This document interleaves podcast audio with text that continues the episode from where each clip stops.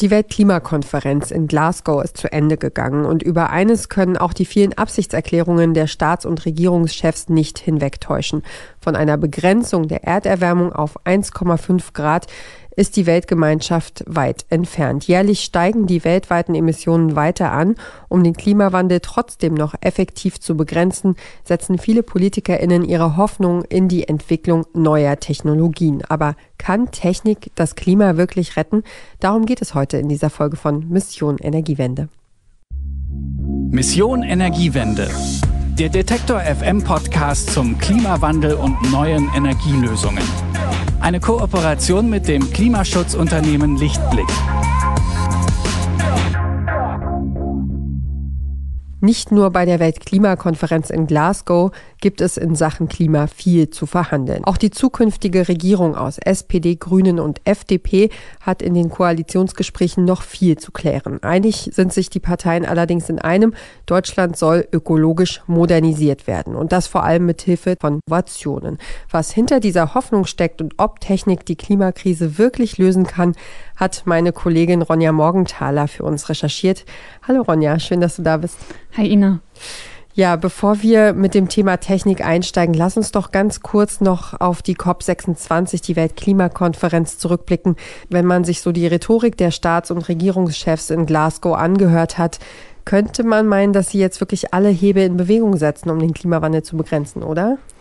Ja, tatsächlich haben sich alle wirklich darin überboten, zu betonen, wie dringend jetzt gehandelt werden muss. Und am spannendsten fand ich, wie Boris Johnson in seiner Einführungsrede Greta Thunbergs Worte übernommen hat und gesagt hat, dass ohne konkrete Handlungen die Versprechen der Staaten nur hohles Bla bla bla wären. Aber wenn man mal ganz ehrlich ist, dann sind solche Reden eben doch nur Rhetorik. Und was bei dieser Weltklimakonferenz jetzt rauskam, das haben KlimawissenschaftlerInnen jetzt im Nachhinein durchgerechnet, reicht leider wieder bei weitem nicht aus, um die Pariser Klimaziele einzuhalten.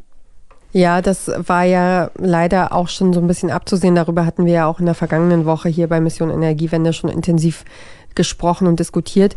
Und ich habe es eben am Anfang auch schon einmal gesagt, die Treibhausgasemissionen, die steigen jedes Jahr weiter an. Die Erde ist schon über ein Grad wärmer als vor der Industrialisierung.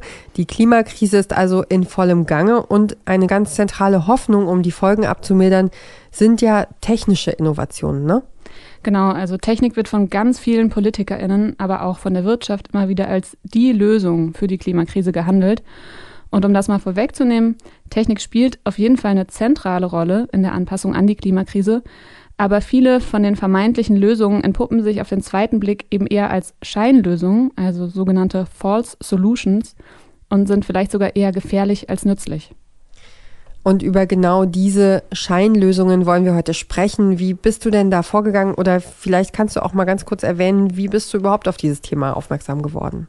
Also was mich extrem stutzig und neugierig gemacht hat, ist, dass ein US-Kongressabgeordneter, ein Republikaner, vor kurzem eine Klimawissenschaftlerin gefragt hat, ob man denn nicht die Mondumlaufbahn vielleicht verändern könnte, um das Klima auf der Erde positiv zu beeinflussen und dem Klimawandel entgegenzuwirken. Und das fand ich so verrückt, dass ich dachte, okay, ähm, damit muss ich mich ein bisschen beschäftigen, was da eigentlich für Vorschläge im Raum sind in Sachen Technik und Klima. Und um mich dem anzunähern, habe ich mit zwei Expertinnen gesprochen, die sich in diesem Feld sehr gut auskennen. Und zwar einmal mit Linda Schneider. Sie ist Referentin für internationale Klimapolitik bei der Heinrich-Böll-Stiftung und mit Judith Ottich. Äh, sie ist Architektin und Mitglied bei den Architects for Future und hat zusammen mit anderen Klimaaktivistinnen die Kampagne Klimascheinlösungen gestartet und sich genau mit solchen verrückten Dingen auseinandergesetzt. Und sie hat mir auch direkt erklärt, warum es diese Kampagne eben unbedingt braucht. Wir haben festgestellt, es gibt total viele mögliche und gute und wirksame und auch klimagerechte Maßnahmen, ähm, die vor allen Dingen WissenschaftlerInnen vorschlagen. Aber es gibt eben auch total viele Vorschläge, bei denen zumindest mal Vorsicht geboten ist oder die sogar halt richtig schädlich sein können. Aus ganz unterschiedlichen Gründen. Und darum haben wir eben gesagt, diejenigen Lösungen, die uns als Menschheit nicht auf einen 1,5 Grad Pfad bringen oder die andere Maßnahmen verhindern, die uns dahin weiterbringen könnten, die taufen wir Klimascheinlösungen und die gilt es mal zum einen zu benennen. Und dann haben wir angefangen zu versuchen, das zu definieren. Was meinen wir eigentlich damit, mit Klimascheinlösungen oder mit Scheinlösungen? Und dafür haben wir die Kampagne gestartet mit diesen ganzen Beispielen. Also zum einen würde ich sagen, Scheinlösungen dienen häufig so als Beruhigungspille, um einfach so weitermachen zu können wie bisher, weil man das so als Banner vor sich hertragen kann, so wir machen ja was. Manche Scheinlösungen bergen halt echt ungeahnte Risiken, wie zum Beispiel Atomenergie oder im Fall von Geoengineering. Und ähm, ja, viele Scheinlösungen machen die Welt einfach zu einem ungerechteren Ort, indem sie so Kolonialismus oder Ausbeutung fortführen. Und dann gibt es aber auch Scheinlösungen, die vielleicht ein Schritt in die richtige Richtung sind, so die so Teillösungen sein können, aber halt in so minimalem Ausmaß realisiert werden, dass es halt am Ende schädlich ist, weil man alle anderen möglichen Dinge unterlässt und sich auf diesen einen Heilsbringer verlässt. Das scheint ja auf jeden Fall ein ganzer Blumenstrauß an Maßnahmen zu sein, die man da kritisch unter die Lupe nehmen sollte. Was sind denn das für Vorschläge oder Techniken, um die es da eigentlich geht? Also wenn man über Technik und Klima spricht, dann lassen sich eigentlich zwei Kategorien unterscheiden. Also zum einen Techniken oder Technologien, die die fossilen Energien und Ressourcen ersetzen sollen, also uns helfen sollen, klimaneutral zu wirtschaften und dadurch die Emissionen verringern oder im besten Fall sogar auf Null bringen.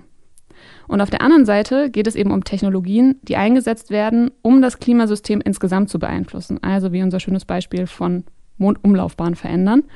Und das Stichwort Geoengineering hat Judith Ottich ja gerade schon genannt. Und worum es sich dabei genau handelt, hat mir Linda Schneider nochmal erklärt.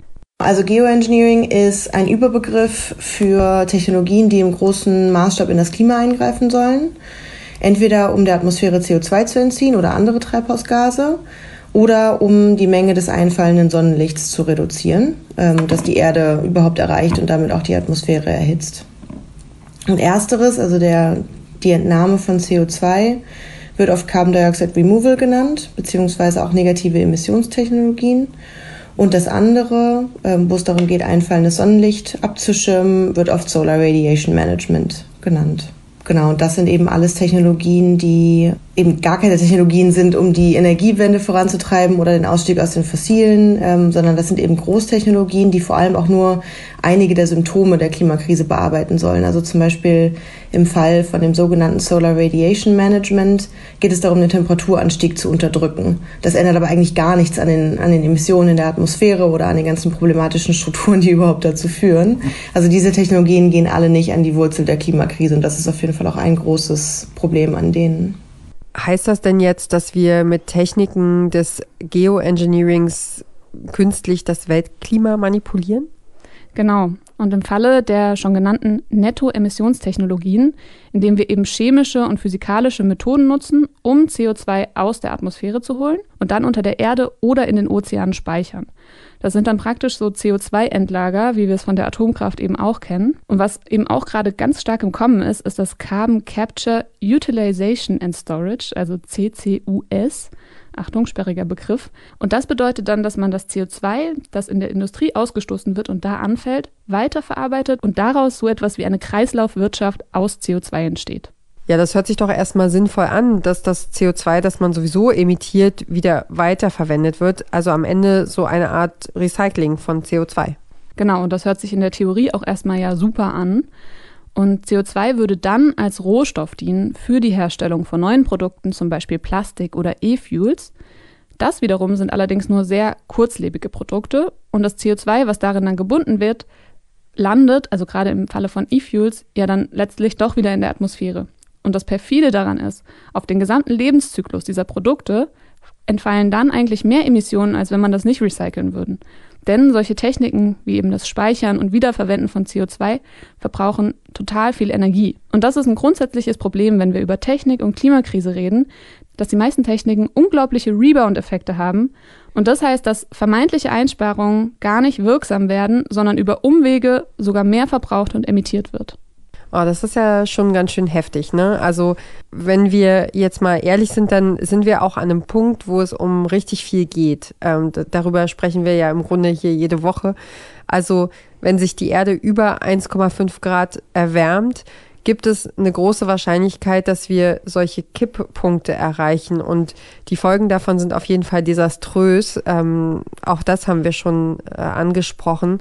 Also mehr Fluten, ähm, Unwetter, Hungersnöte, dass die Menschen anfangen zu fliehen natürlich, weil sie einfach in einem Gebiet leben, wo sie den Klimawandel nicht verursacht haben, aber die Folgen komplett aushalten müssen. Dann frage ich mich unterm Strich, haben wir eigentlich eine andere Wahl, als als nicht einfach alles in Betracht zu ziehen? Klar, also die Situation der Klimakrise ist ja extrem ernst, so wie du es auch gerade geschildert hast. Und wenn diese Techniken alle so reibungslos funktionieren würden, dann wäre das sicher hilfreich, die auch einzusetzen. Aber die Risiken dieser Techniken sind eben auch extrem groß und würden die Klimakrise vielleicht sogar nur noch verstärken. Und also beim Solar Radiation Management zum Beispiel, das ist auch eine von diesen äh, klimaverändernden Techniken, werden Partikel in die Stratosphäre eingebracht, damit sie das einfallende Sonnenlicht reflektieren. Oder eine andere Idee ist, dass wir riesige Spiegel in den, im Weltraum installieren, die dann wiederum das Sonnenlicht reflektieren und somit die Erde kühlen. Und zu all diesen Techniken gibt es Berechnungen und Computersimulationen und die zeigen, dass das, das Wetter und den Niederschlag komplett verändern würde. Also das bedeutet, wir hätten in manchen Regionen Dürren, in anderen Überschwemmungen und Fluten, wo es die vorher gar nicht gab. Und das ist wirklich ein einmaliges Experiment mit dem einzigen Planeten, den wir haben. Und unser Klimasystem ist eben extrem komplex, sagt auch Judith Ottich. Da äh, würden wir auf jeden Fall davor warnen, weil das einfach ein total komplexes System ist und wir das immer noch nicht ganz gecheckt haben eigentlich, dieses super komplexe System und dann damit herumspielen. So, das heißt, es gibt tiefgreifende ökologische, soziale und auch politische Risiken, weil wir einfach nicht genau wissen, was das alles für Folgen haben kann. Und ähm, wir haben nur diesen einen Planeten und der ist lebenswichtig für uns. Äh, und dann, ähm, was auch noch ein Problem ist an Geoengineering, ist, dass so eine technische Lösung so ein bisschen als ähm, ja, Erlösungsfantasie vorgetragen wird von vor allen Dingen der fossilen Industrie und Regierungen, ähm, nämlich dass man jetzt ja gar nicht so krasse Einschnitte machen müsste, irgendwelche Emissionen zu reduzieren. Das könnte man weiter nach hinten verschieben, äh, weil irgendwann in Zukunft haben wir ja technische Lösungen, mit denen wir dem, dem Problem irgendwie Herr werden könnten. Und dann, was auch noch ein Problem ist an Geoengineering, eigentlich können das nur ganz große auch umsetzen. Das heißt, das wären mächtige Akteure.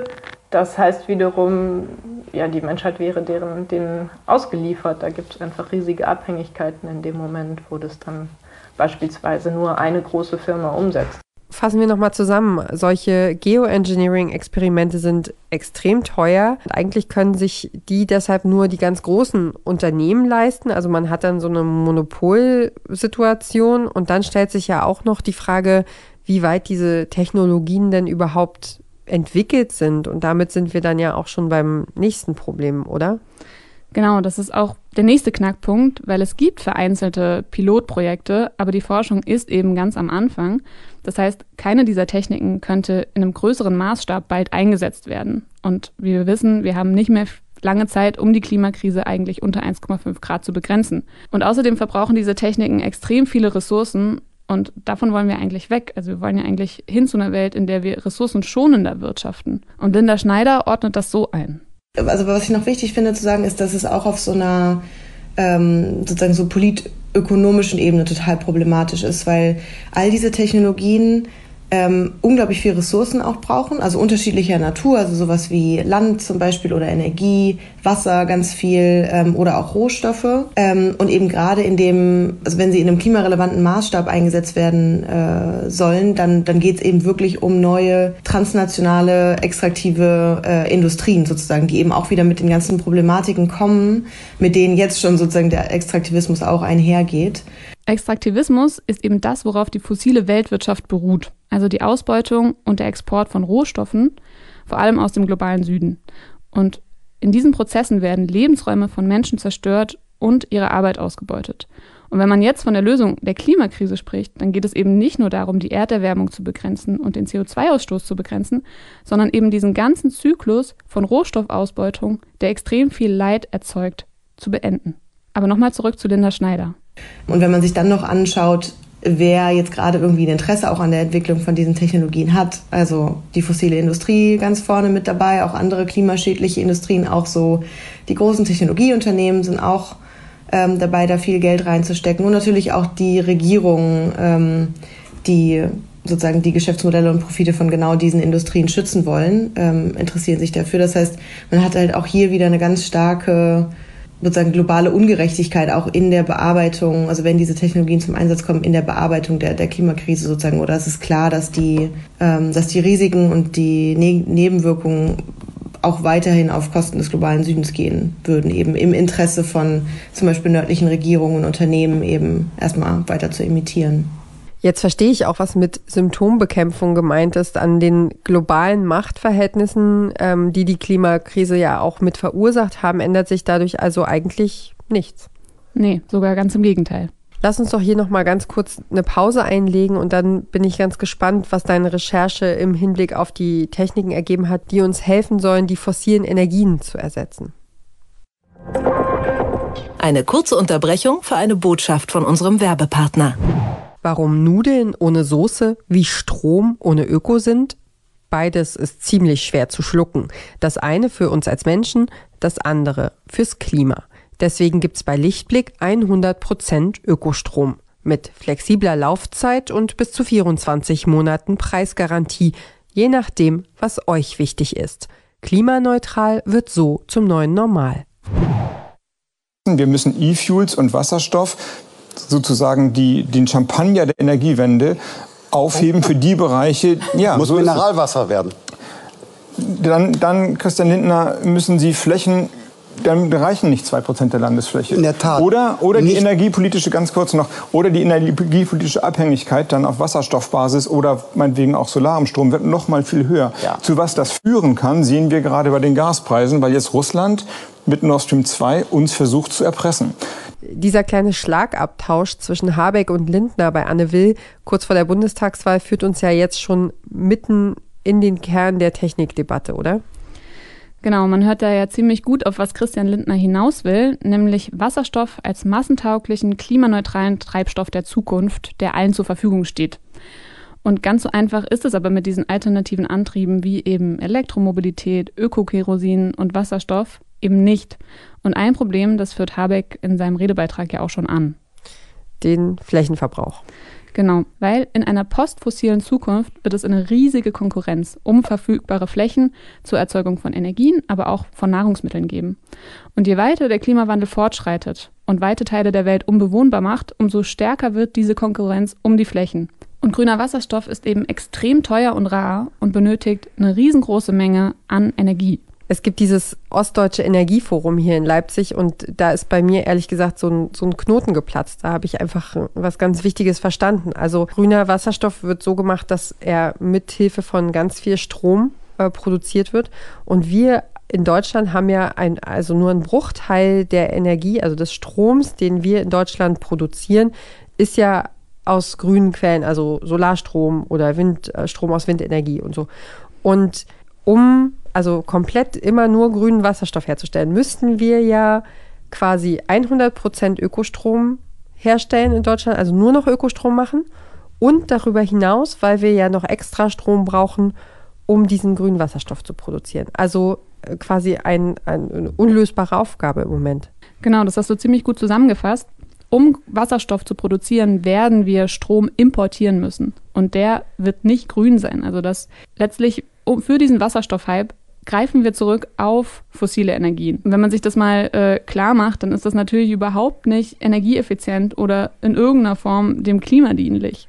Und da kommen wir dann auch wieder auf den Punkt vom Anfang. Also Scheinlösungen, die vor allen Dingen auf Kosten des globalen Südens gehen. Und das erklärt nochmal Linda Schneider weil eben auch klar ist, dass das eben vor allem aus Ländern des globalen Südens äh, zugeliefert werden müsste, sozusagen aus Ländern, wo irgendwie es viel äh, Sonne und Wasser gibt. Und in der Regel gibt's aber, genau, da wo es viel Sonne gibt, vielleicht nicht so viel Wasser. Und es ist irgendwie total absurd, jetzt nur für den, für den steigenden Energieverbrauch und Ressourcenverbrauch im globalen Norden irgendwie diese diese ganzen Importe und Exporte dann wieder zu machen und ja, weiterhin auf Kosten des globalen Südens irgendwie die Klimakrise zu bearbeiten. All diese Technologien brauchen ja auch wieder eben ganz große Mengen andere, an Ressourcen, das ist klar. Eben auch wieder Energie, Wasser, Land, Rohstoffe. Und ich glaube, das Problem dabei ist ja auch ganz stark, dass einfach im Prinzip davon ausgegangen wird, dass die ganzen zugrunde liegenden Strukturen, die ganzen politischen Strukturen, die wirtschaftlichen Strukturen, die Wirtschaftswachstum weiter voraussetzen, die sozusagen Kapitalverwertung weiter voraussetzen, dass die einfach komplett intakt gelassen werden. Ähm, und eben das nicht gekoppelt wird mit also der Frage, wie wir Wirtschaftswachstum im globalen Norden reduzieren können, wie wir ähm, auch den Verbrauch von Energie im globalen Norden drosseln und äh, verringern können. Und ich glaube, wenn das erstmal der politische Rahmen wäre, dann könnte man sich tatsächlich überlegen, welche, welche Nischenrolle können solche Technologien vielleicht auch spielen. Aber hier geht es ja eher darum, genau, im Prinzip alles so zu lassen, wie es ist. Wir haben es jetzt aber auch schon mehrfach gesagt, wir werden trotzdem Technik brauchen, um die Erderwärmung zu begrenzen. Genau, das darf man dabei auch nicht aus dem Blick verlieren. Wir brauchen zum Beispiel ganz dringend eine Energiewende und den Ausbau der erneuerbaren Energien. Wir müssen die dezentral ausrichten, so damit es keine Machtkonzentration von einzelnen Unternehmen gibt. Und wir brauchen aber gleichzeitig auch eine Mobilitätswende, eine Landwirtschaftswende, eine Gebäude- und Wohnwende. Und dafür müssen wir auf etwas setzen. Und das kommt in dieser ganzen Debatte um Innovation eigentlich kaum vor. Und zwar gesellschaftliche Innovation. Also, dass wir statt technischer Lösungen versuchen, die Klimakrise als gesamte Gesellschaft zu lösen? Ja, weil die Klimakrise ist ja in erster Linie gar kein technisches Problem, sondern wir haben uns als Gesellschaft da rein manövriert und dieses Problem als Gesellschaft verursacht. Und deswegen müssen wir es ja auch als solches bearbeiten. Und soziale oder gesellschaftliche Innovation meint eben, dass wir neue Ideen und Konzepte entwickeln, neue Formen des Zusammenlebens, die soziale Bedürfnisse und gesellschaftliche Herausforderungen bearbeiten können und Kooperation und gesellschaftliche Handlungsfähigkeit fördern, anstatt einfach nur Technik einzusetzen, die von großen Unternehmen äh, entwickelt und kontrolliert wird. Und was diese gesellschaftlichen Innovationen alles bedeuten könnten, das erklärt Judith Ottich. Ich glaube, wir müssen uns vor allen Dingen mal fragen, wie eine gerechte Gesellschaft innerhalb der planetaren Grenzen eigentlich funktioniert. Und dafür braucht zum einen eine andere Mensch-Natur-Beziehung als bisher. Das heißt, es braucht echt so eine ziemlich tiefgreifende ökosoziale Transformation. Wir müssen eigentlich mal zugeben, dass wir mit unserem bisherigen Wirtschaften den Karren vor die Wand gefahren haben. Und jetzt müssen wir was anders machen. Wir müssen schauen, dass wir Dinge, Dinge lange nutzen, Dinge effektiv nutzen, dass wir uns mehr teilen, dass wir solidarischer sind, gerade mit ähm, Menschen aus dem globalen Süden, dass wir Fluchtrouten, legale ermöglichen, weil auch also ganz viel Klimaanpassung, also wir haben ja jetzt Klimakrise und wir haben erwartbar einen steigenden Meeresspiegel und wir haben erwartbar Regionen, in denen Landwirtschaft so, wie sie im Moment praktiziert ist, wird nicht mehr möglich sein wird. Das heißt, ein ganz großer Teil der Anpassung wird auch Migration sein müssen. So. Ähm, und das alles müssten wir einfach mal auf den Tisch legen und sagen, jo, das ist jetzt so. Und wir müssen jetzt gemeinsam und demokratisch Lösungen dafür finden. Oh Mann, also vorhin, also gerade jetzt vor dem O-Ton habe ich schon gedacht, es ist ja im Grunde, ja, einmal alles bitte. Also man hat so das, das Gefühl, es gibt lauter lose Enden, lose Schnüre, die wir alle irgendwie nehmen müssen, um anfangen, anfangen müssen, was zu entwickeln. Jetzt hast du dich ja wirklich mit so einem sehr, sehr harten Klimathema auseinandergesetzt. Ähm, hast du irgendwas im Kopf, was du machen würdest, wenn jemand sagen würde, hier ist die Kohle, ähm, viel Erfolg und du hättest alle Möglichkeiten und es gäbe keine Grenzen? Was würdest du als erstes anpacken? Ich glaube, ich würde versuchen, ganz viele Menschen ähm, dafür zu gewinnen, sich gemeinsam zu überlegen, wie denn die Klimakrise bearbeitet werden könnte, wie unsere Gesellschaft eigentlich aussehen könnte und was ein gutes Leben ist. Also, weil letztlich haben wir in dieser ganzen Transformation, über die wir ja immer wieder sprechen, ne? also wenn ich sage Energiewende, Mobilitätswende, Wohnwende, dann haben wir darin ja total viel zu gewinnen. Also wir bauen die Gesellschaft um, wir müssen die Gesellschaft umbauen. Und warum bauen wir sie dann nicht so um, dass sie uns ähm, glücklicher macht, zufriedener macht. Nicht nur, dass wir auch die globalen Ungerechtigkeiten lösen, sondern dass wir auch die Probleme in unseren Gesellschaften lösen. Das ist was, was wir uns immer wieder vergegenwärtigen müssen, dass eine Anpassung an die Klimakrise, das hat Judith Ottich, hat es auch gerade so ein bisschen angerissen, eine gerechtere Gesellschaft ist. Und ich glaube, dafür Lösungen zu finden, dafür Mehrheiten zu finden, Leute dafür zu begeistern, das wäre, glaube ich, mein erster Schritt. Wenn man so ein bisschen die Menschen mit der, mit der Technik vergleicht, äh, fand ich dieses Bild ganz schön zu sagen, jede Technik oder jede Technologie oder alles, was wir tun, ist ja nur so gut wie die Gesellschaft, in, in, in der sie zum Einsatz kommt. Also das finde ich, finde ich einen ganz guten Schlussgedanken. Und ähm, deswegen sage ich jetzt einfach, das war's an dieser Stelle von Mission Energiewende. Ich danke dir ganz herzlich, Ronja, für den tiefen Einblick in dieses äh, spannende Thema. Ja, gerne, hat Spaß gemacht. Ja, mir auch. Und wer von euch noch mehr zum Thema Klimascheinlösungen lesen möchte, der kann auf der Seite klimascheinlösungen.de stöbern. Da findet ihr auch noch ganz viele Quellenverweise zum Thema. Und in der nächsten Folge von Mission Energiewende beschäftigen wir uns mit der Frage, wie das vorherrschende politische System den Umweltaktivismus beeinflussen kann. Und wir gucken da auf das Beispiel oder auf die Unterschiede zwischen DDR-Zeiten und der BRD. Und ich freue mich da ganz doll drauf und bin gespannt, was meine Kollegin Sarah Marie Plekat da rausfindet. Wenn ihr neue Folgen von Mission Energiewende nicht mehr verpassen wollt, dann abonniert sehr gern unseren Podcast. Darüber freuen wir uns und sagt gern weiter, wenn es euch gefällt, was wir hier so machen. Und wir freuen uns natürlich auch über Feedback. Ähm, haben auch gerade wieder ganz Tolles bekommen, also klima.detektor.fm und dann kommt das direkt bei uns in der Redaktion an. Schickt uns gerne eure Themen, die euch auf den Nägeln brennen und die wir mal uns angucken sollen. Und dann freuen wir uns und recherchieren weiter für euch und hören uns kommende Woche. Mein Name ist Ina Lebetjew. Macht's gut. Bis bald. Tschüss. Mission Energiewende. Der Detektor FM Podcast zum Klimawandel und neuen Energielösungen. Eine Kooperation mit dem Klimaschutzunternehmen Lichtblick.